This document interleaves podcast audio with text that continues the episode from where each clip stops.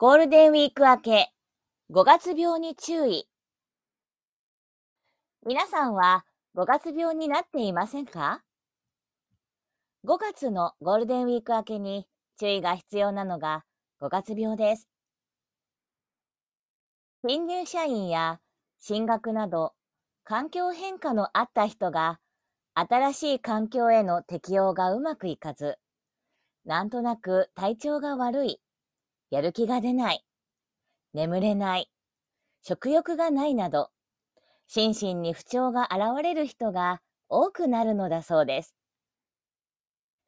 ゴールデンウィーク明けからこのような症状になる人が多くなることから、五月病と呼ばれています。五月病は正式な病名ではありません。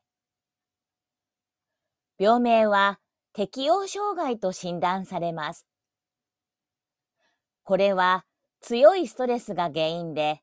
日常生活が困難になってしまう心の病気です。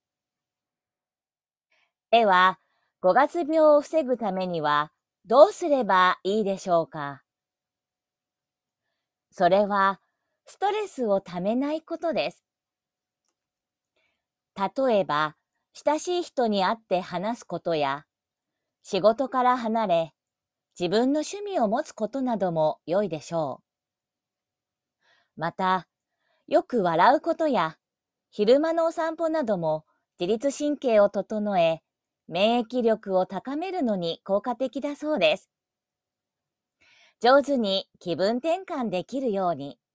日頃から自分に合ったストレス解消法を見つけておきましょう。